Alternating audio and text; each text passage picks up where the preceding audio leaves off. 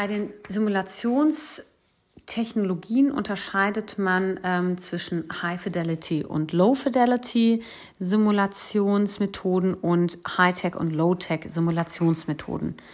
Bei der High-Fidelity-Simulation ähm, kann man oder High- oder Low-Fidelity-Simulation gibt es verschiedene Aspekte, die jetzt jeweils High- oder Low-Fidelity sein können.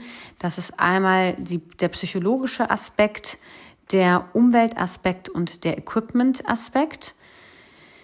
Low Fidelity hat häufig den Vorteil, dass es geringere Anschaffungs- und Unterhaltungskosten sind und dass man in einer kürzeren Zeit eine größere Nummer von Lernenden durchschleusen kann.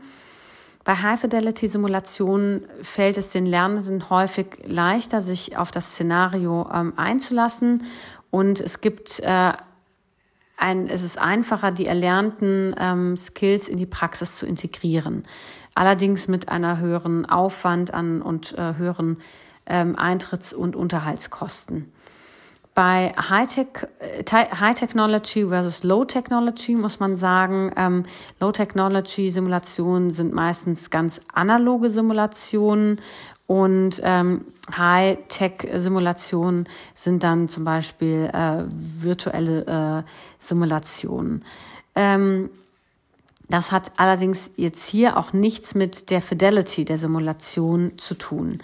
Low Technology äh, Equipment ist meistens äh, weniger teuer und vor allem einfacher äh, zu unterhalten und ganz wichtig, es hat äh, ein geringeres Risiko, dass irgendwas mit der Technik nicht klappt wegen der Simula während der Simulation, während äh, das bei High Technology häufig ähm, teurer ist, äh, aufwendiger zu unterhalten und einzurichten ist und äh, dann auch wenn es äh, nicht funktioniert, dann direkt einen Abbruch der Simulation bedeuten kann.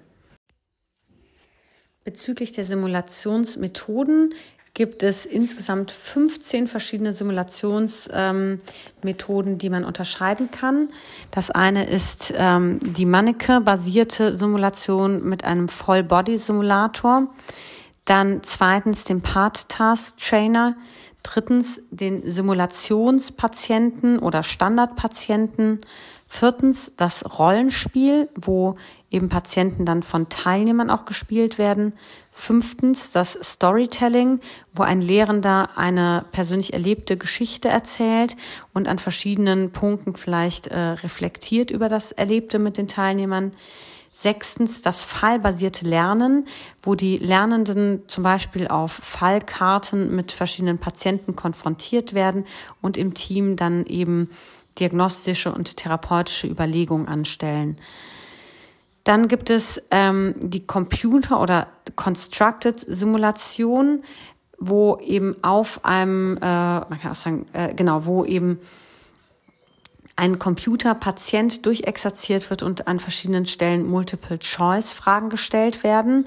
Das äh, erlaubt dann keine Variabilität. Dann gibt es die virtuelle, achtens, virtuelle Simulation.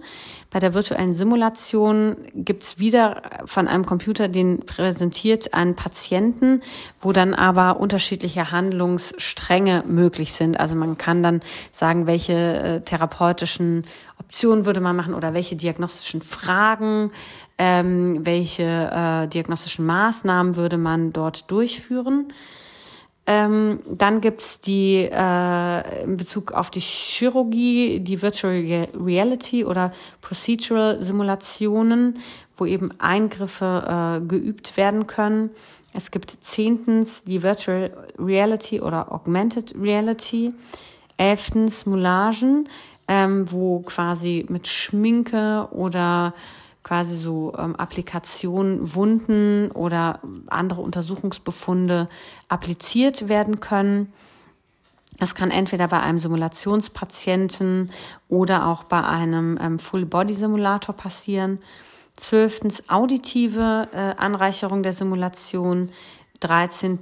visuelle Anreicherung der Simulation. Da ähm, zum Beispiel die Sim Arena, die es äh, gibt. Viertens, äh, 14. olfaktorische Simulationsanreicherung und 15. die Hybrid-Simulation, die aus verschiedenen, aus einer Kombination von verschiedenen Simulationselementen besteht.